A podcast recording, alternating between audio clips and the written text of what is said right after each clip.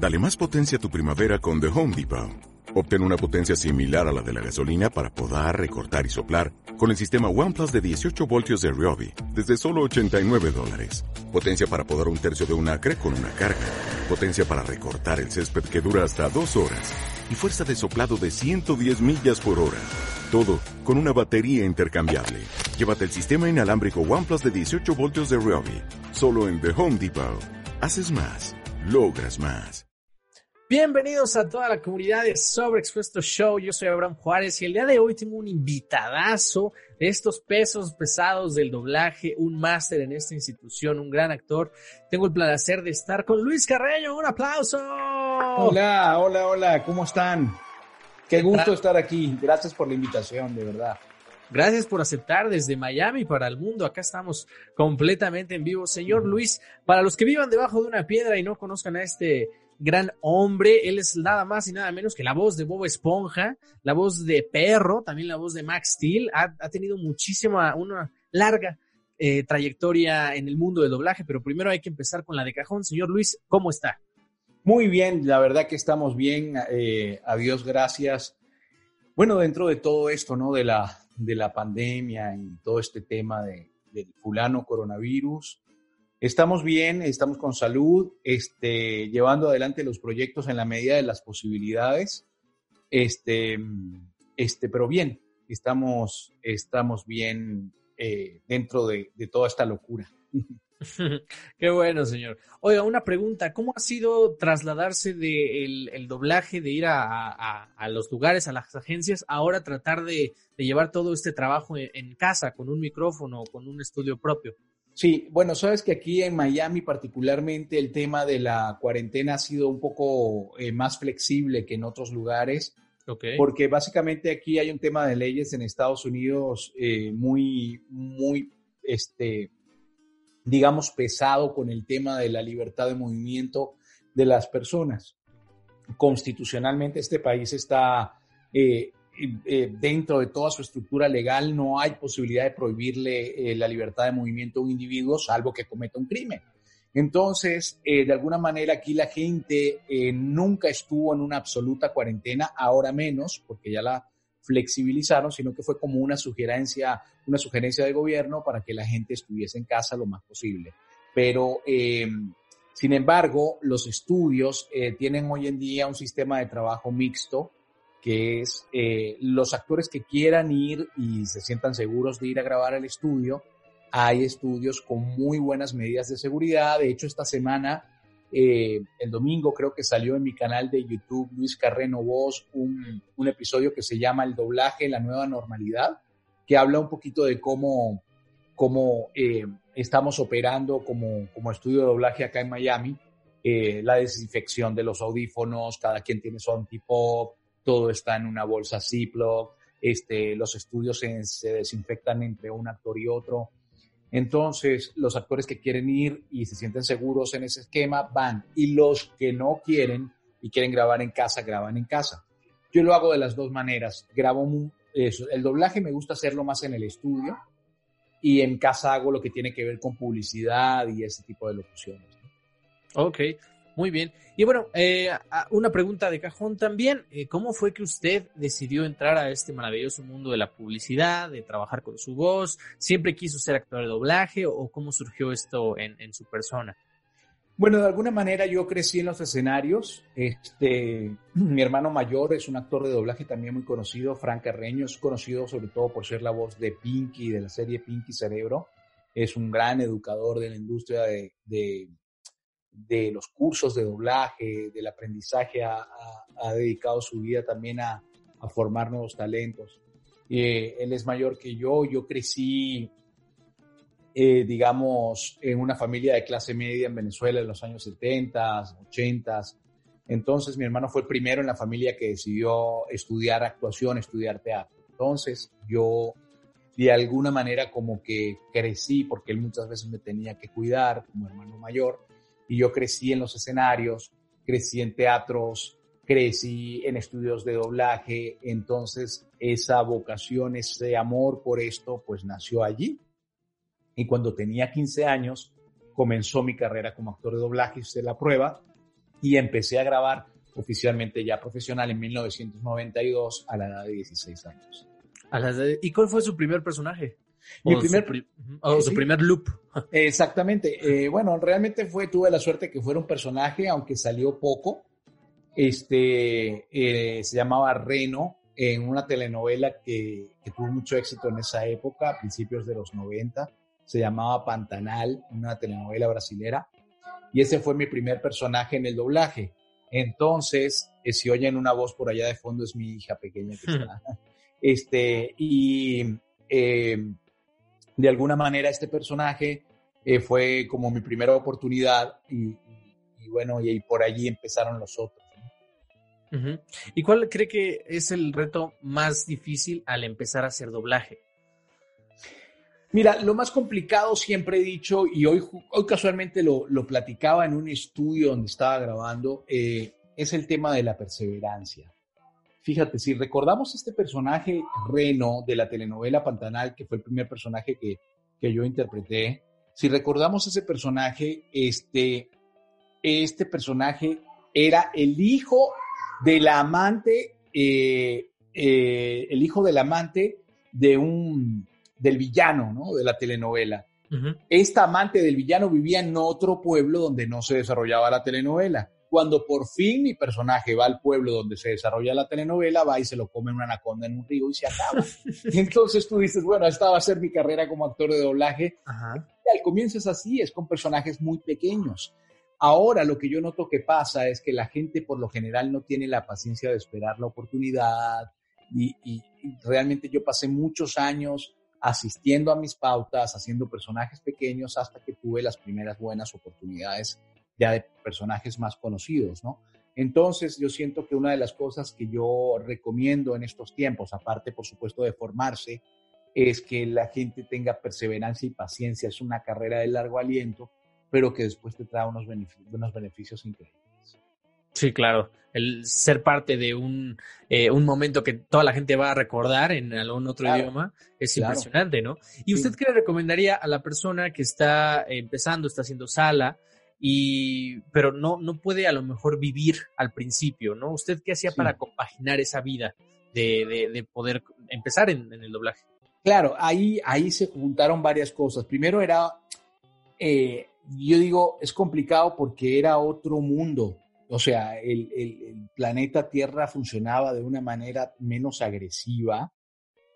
Yo siento que todo este tema del consumismo de la tecnología nos ha exigido muchísimo más a nivel económico a todos los seres humanos. Entonces, en esa época todavía había algo de ese espíritu de los 80, de los 70, donde había más espacio para el romance. Yo empecé a los 16 años, entonces yo vivía aún con mi madre. Entonces, eh, si vives con tu madre, pues tu salario es básicamente para movilizarte, para comer algo, este, en mi caso también yo empecé a pagarme la educación. Entonces, eh, eh, aunque no era mucho, porque todavía estaba empezando, era suficiente para un adolescente. Este, entonces eso me permitió esperar y tener la resistencia como para ya luego eh, poder hacer una carrera mucho más lucrativa en la industria del actor de voz. Hoy en día eso es un gran reto para los jóvenes. Es un gran reto porque ya los, los jóvenes desde muy pequeños eh, también se están casi que manteniendo o, prácticamente ayudando en casa en muchos casos. Entonces, esta primera etapa es muy dura porque, porque tienen que como que buscar otras alternativas que los pueden alejar de esto que es realmente lo que les gusta. Uy, y esa es una, una, es un escollo que no todos van a pasar, es como... Un filtro. Es un filtro, ¿no? Es como estos documentales de animales que uno ve que salen del huevito los cocodrilitos, pero, pero bueno, de cada 100 se mueren de repente 70, ¿no? Y llegan 30 al caño. Entonces, este, esto es un poco eso. Es complicado, es complicado. Yo lo que les recomiendo es que aunque tengas que hacer otros trabajos que no tengan que ver con tu verdadera pasión, no pierdas el foco de lo que tú realmente quieres hacer y procures siempre volver a lo, a lo tuyo. Ok, porque justamente, para quien no lo sepa, el señor Carreño tiene un curso actualmente en Creana. Creana. Eh, este, lo pueden, no pueden, ¿cómo, cómo sería, cómo es esa dinámica? Si nos puede explicar un poquito. Creana es una plataforma de educación online, es, es una de las, yo diría que la plataforma de habla hispana más grande de Latinoamérica. Es una empresa este, que está en México y está en el Perú. Este, Em, ustedes pueden acceder al curso. El curso se llama Caracterización de personajes animados o doblaje de personajes cartoons. Eh, ahí hacemos todo un análisis de cómo abordo yo los personajes, cómo creamos una voz para un personaje animado.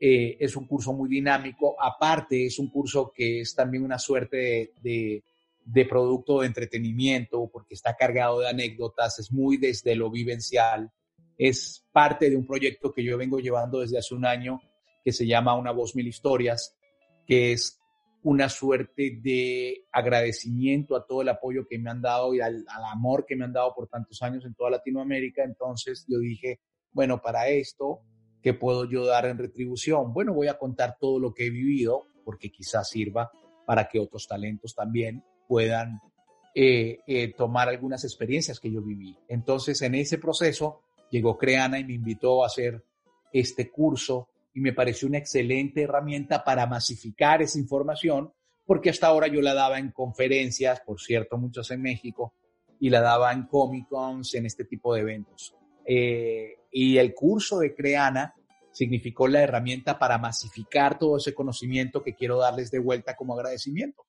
Es un curso que lo llevas a tu ritmo, tiene más o menos casi tres horas de contenido, tiene más de 50 clases, este, los ejercicios los posteas tú en la plataforma, yo los reviso, en fin, hay, hay toda una interacción en la comunidad de Creana.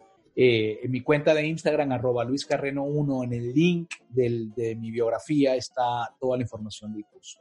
Excelentísimo. Y hablando de mil historias y de esta comunidad, no sé si a usted le alcanzó a tocar cuando el doblaje se hacía de manera distinta. ¿A qué me refiero? Eh, por lo menos en México, el doblaje antes en los 90, pues se hacía todos los actores de doblaje en un atril y todos al mismo tiempo. Y conforme ha ido pasando el tiempo, pues ya el doblaje ya nada más se requiere que esté el actor. ¿Usted qué le gustaba más? No sé si tuvo esa oportunidad. Sí tuvo oportunidad de hacer algunas cosas, eh, eh, digamos, en colectivo, estando varios actores en cabina pero muy pocas, porque en Venezuela nunca se aplicó mucho esto. Este, y siempre trabajábamos más desde lo individual. Pero sí hago doblaje desde que se hacía en cinta. Entonces no te podías equivocar porque venías grabando y la cinta corría y tenías que hacer buen sincro. Era un doblaje muy artesanal. Este, ese, esa, esa transición sí la viví. Vino de la cinta, después el DAT, que era un cassette que metías en, en, una suerte de grabador que era el DAT. Después llegamos, después fue llegando el Pro Tools, este, las primeras ediciones de Pro Tools, después Logic, en fin, después todo fue ya desarrollándose. Ahora está el Dub Station, que es como un karaoke prácticamente, y hay muchos programas. Este, pero en cuanto a la grabación, eh, pero sí recuerdo que si hacíamos mucho, por ejemplo, lo que en Venezuela llamábamos grupo, que era como decir los ambientes. Entonces era un gran estudio donde entrábamos 15, 20 actores, era muy grande el estudio y se grababan los ambientes y era muy divertido porque, porque bueno, era una, una rochela ahí de, de, compañeros hablando y contando anécdotas, historias y, y lo que hacíamos eran ambientes de bares y ese tipo de cosas. Eso sí, sí lo viví mucho, eso ya hoy en día no se hace porque eso se hace ahora con librerías o se utiliza un mismo actor, si es muy específico, haciendo este, varios tracks. Entonces es una, es una, es variado. Ok, y bueno, ¿cómo llegamos a estos primeros personajes? ¿Cuál fue el primer personaje por el que usted notó que la gente lo empezaba a reconocer? Digo, yo sé que eventualmente vamos a llegar a este personaje amarillo que todos amamos, pero ¿cómo fue su, su experiencia conforme fue haciendo personajes un poco más, más conocidos, por así decirlo? Bueno, mi primera gran oportunidad como de un personaje mediático, pero sin embargo más de culto que otra cosa, fue con Perro de Cat Dog, una serie de Nickelodeon. Nosotros tuvimos la oportunidad en los años 90 de eh, recibir casi toda la programación de Nickelodeon en Venezuela. Hicimos eh, Cat Dog, hicimos Tom, The Tomberries, hicimos Kenan Nickel, hicimos este personaje amarillo que todos queremos, el querido Bob, hicimos En muchas series, eh, Leyendas del Templo Escondido, en fin, muchas. Este, una de esas fue Cat Dog. Este, y obviamente fue la primera gran oportunidad que yo creo que me abrió eh, el camino un poco para interpretar luego a Bob Esponja. Este, fue una gran responsabilidad interpretarlo. Era un personaje muy complicado, muy difícil. Eh, era como muy dinámico, pegado. Era todo el tiempo hace una cosa muy, muy, muy agresiva, ¿no? Eh, una serie muy vertiginosa. Cat Dog. Son, lamentablemente se hicieron solo cuatro temporadas, creo, cuatro cinco, no sé. Este, y, pero fue muy querida por mucha gente. Esta es una serie que, que, yo disfruté mucho y fue como mi primer gran personaje. Claro, ahí seguido ya empezaron a llegar todos, llegó Max Steel, llegaron personajes ya que la gente conoce mucho más. Claro, justamente le iba a preguntar de Max Steel y aquí hay algo que preguntan mucho los fans del doblaje. ¿Por qué a veces se cambia la voz, ¿no? Porque sabemos que incluso personajes que llevan muchos años o que incluso fueron de los primeros en doblarse, a lo mejor en los 50, a lo mejor el actor de doblaje ya no está, pues se vuelve, se busca una voz que pueda, pues como que cuadrar esa parte, ¿no? Pero aquí la gente, la gente pregunta, ¿por qué se cambia la voz cuando solo apenas van unos primeros capítulos? Bueno, un poco lo que ha pasado, eh, eso ha cambiado mucho ahora. Eso ha cambiado mucho ahora. La globalización ha acabado un poco con lo que llaman el, el voice match, o sea, buscar una voz que más o menos se parezca y ponerla allí. Ha acabado con la globalización y las redes sociales, a Dios gracias, este, ha cambiado esto. Hoy los actores de doblaje somos más mediáticos, la gente ya nos conoce, entonces eso nos ha ayudado muchísimo. Antes éramos absolutamente anónimos. En mi caso en particular, tengo dos casos eh, de, de cambio de voz importantes en mi carrera. Uno es Max Steel y otro es Bob Esponja, como todos sabemos. Este, eh, estos personajes fueron hechos en muy pocos episodios por, por, otro actor. Este, Bob Esponja solo una temporada, las temporadas son pequeñas, de 26 episodios, máximo 52, pero esta fue creo que de 26 y este, ya luego lo tomé yo ya por 20 años consecutivos. En ese tiempo, aparte de que no había la información que hay hoy en día, no habían las redes sociales y no había todo esto, este, muchas veces las empresas por temas salariales, sindicales, este, inconformidades internas, bueno, habían actores que se iban, otros se quedaban, este, entonces tenían que replantear los elencos con los actores que se quedaban.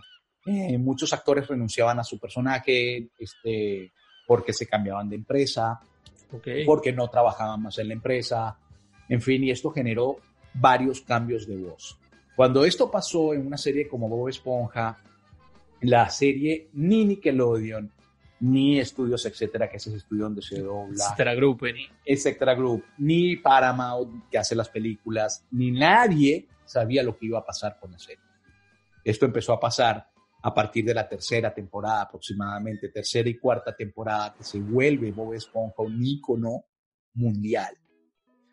Entonces, este, cuando eso pasa, yo estoy haciendo el personaje y por supuesto ya toda esa explosión que tiene la serie hace que eh, la posibilidad de cambios empiece a, oye, espérate, porque esto ya es una cosa que tiene mucho, mucho, mucha audiencia mucho impacto. y mucho impacto, entonces ya la cosa va cambiando hasta que fue modificándose con los años, con los años. Yo Después de estar grabando cinco o seis años Bob Esponja, empecé a hacer viajes ya con Nickelodeon directamente. Ya el estudio de doblaje me tuvo que soltar y decir, bueno, mira, ya el cliente quiere que tú vayas con ellos.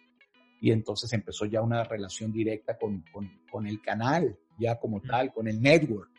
Entonces se convirtió en algo icónico para la industria que el actor de voz tenga ya relación directa con el cliente por encima del estudio. Entonces, eso yo creo que a la larga ha sido beneficioso para la industria. Para industria. ¿Y usted cuál diría que es la diferencia sustancial entre el doblaje de Venezuela y el doblaje de México?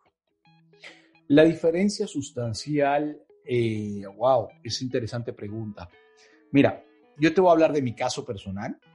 Creo que es lo más responsable que puedo hacer. Este, yo eh, creo que la gran escuela del doblaje en América Latina, la gran la casa del doblaje en América Latina, la máxima institución del doblaje en América Latina es el doblaje mexicano. cuando hablamos de doblaje al español latino. Por muchas razones, mucha historia, extraordinarios actores, compañeros, este, y eh, fundamentalmente una industria que dio el primer paso en el tema del doblaje en Latinoamérica. Todo esto hizo que los patrones de trabajo, el esquema de trabajo del doblaje mexicano se convirtiera en la pauta que iban a seguir los otros países que iban a entrar en la industria a lo largo de los años. Lo que ocurrió con Venezuela en particular es que Venezuela supo crear una gran industria de doblaje y en determinados momentos, en la década de los 90 y la década del 2000 al 2010, en determinados momentos, yo me atrevería a decir que estuvo por encima del doblaje mexicano en cantidad de producciones, en protagonismo en la industria. Prueba de ello es toda la programación de Warner de esa época, de Cartoon Network de esa época, de Nickelodeon de esa época, todos fueron producciones hechas en industria. Venezuela logró eh, aprender muy bien el oficio. Tenía o tiene actores legendarios, muy buenos actores de doblaje también. Y Venezuela llegó a estar allí muy cerca, a la par en algunos momentos, con el doblaje mexicano. Sin embargo, eh, yo pienso que hay una diferencia histórica grandísima. Entonces, eh, al final, la gran escuela del doblaje para mí es la escuela mexicana. Esa es mi, mi definición.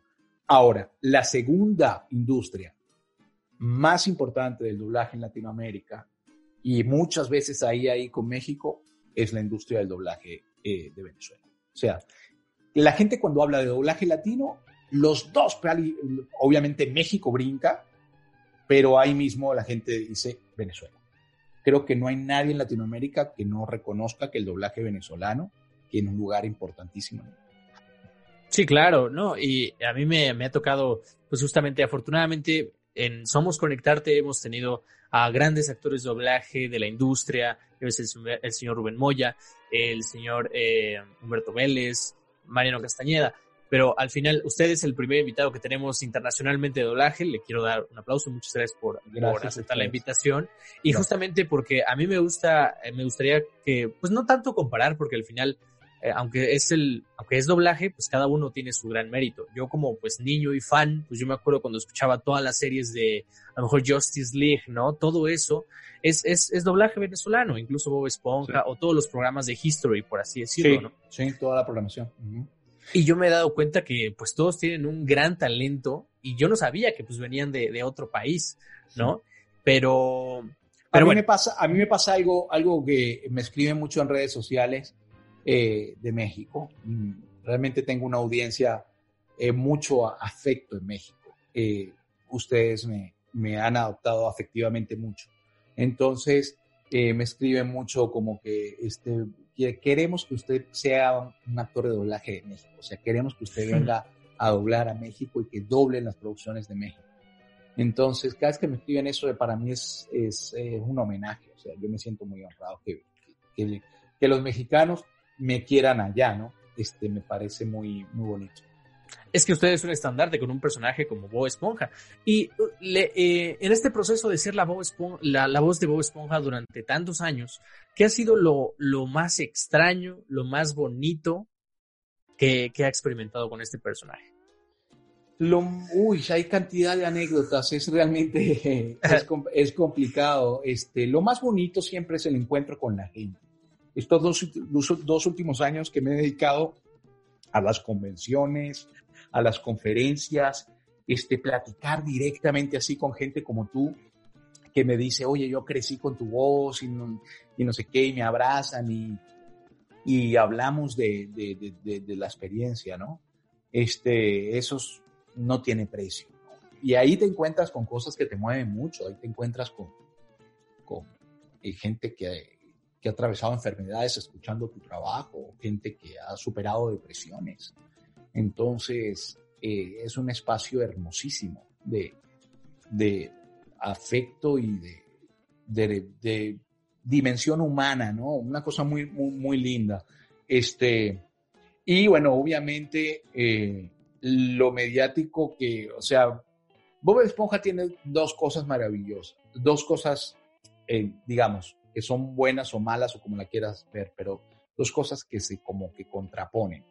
Una es que se convierte eh, tu carrera como actor de voz en algo, te la, lleva a otro nivel. Ser la voz de un personaje tan icónico es como que, wow, es, es como que si tú hubieses conseguido el personaje ideal, o sea, el máximo personaje. Y eso está, mm, ah, eso es algo espectacular. Pero y muy difícil. Y, muy, difícil. Exactamente. Lo, la otra cara de esa moneda es que te eclipsa todo lo que tú puedas hacer como talento a nivel profesional. O sea, te encasillan.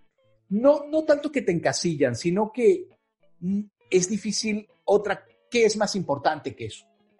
Ah, El mediatismo del personaje es tan grande que cualquier otra cosa en la que tú te destaques, teatro, televisión, en fin, siempre vas a ser la voz de Bob Esponja, porque el personaje es tan mediático que se come todo lo otro. Entonces, eso también tiene su lado complicado para el artista, ¿no? Porque al final termina, sí, oye, fui a ver la obra, este, actuaba Luis Carreño, que, que eh, sí estuvo bastante bien. Él es el que hace la voz de Bob Esponja, siempre va a ser, es el final de la frase. Pero bueno, también tiene sus cosas muy positivas.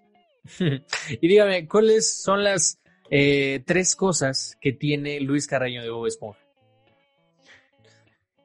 Mm, a ver, ah, interesante. Este, soy buena gente como vos. De verdad, soy amoroso, este, soy extremadamente sensible.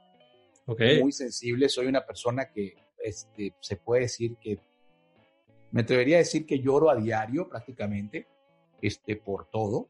O sea, por ejemplo, si estoy conduciendo y paso y veo a una persona sin techo que está este, comiendo en la calle o algo así. Entonces, si me conecto con eso y hago una reflexión sobre las injusticias y sobre por qué unos sí, otros no, a veces se me pueden aguar los ojos, me, me pega, me, me, da pesar, soy muy sensible.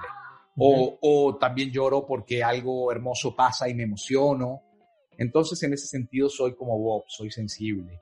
Soy este, uh, obsesivo, un poco como Bob, sí soy, con algunos temas este, con la salud, con muchas cosas tengo como mis manías.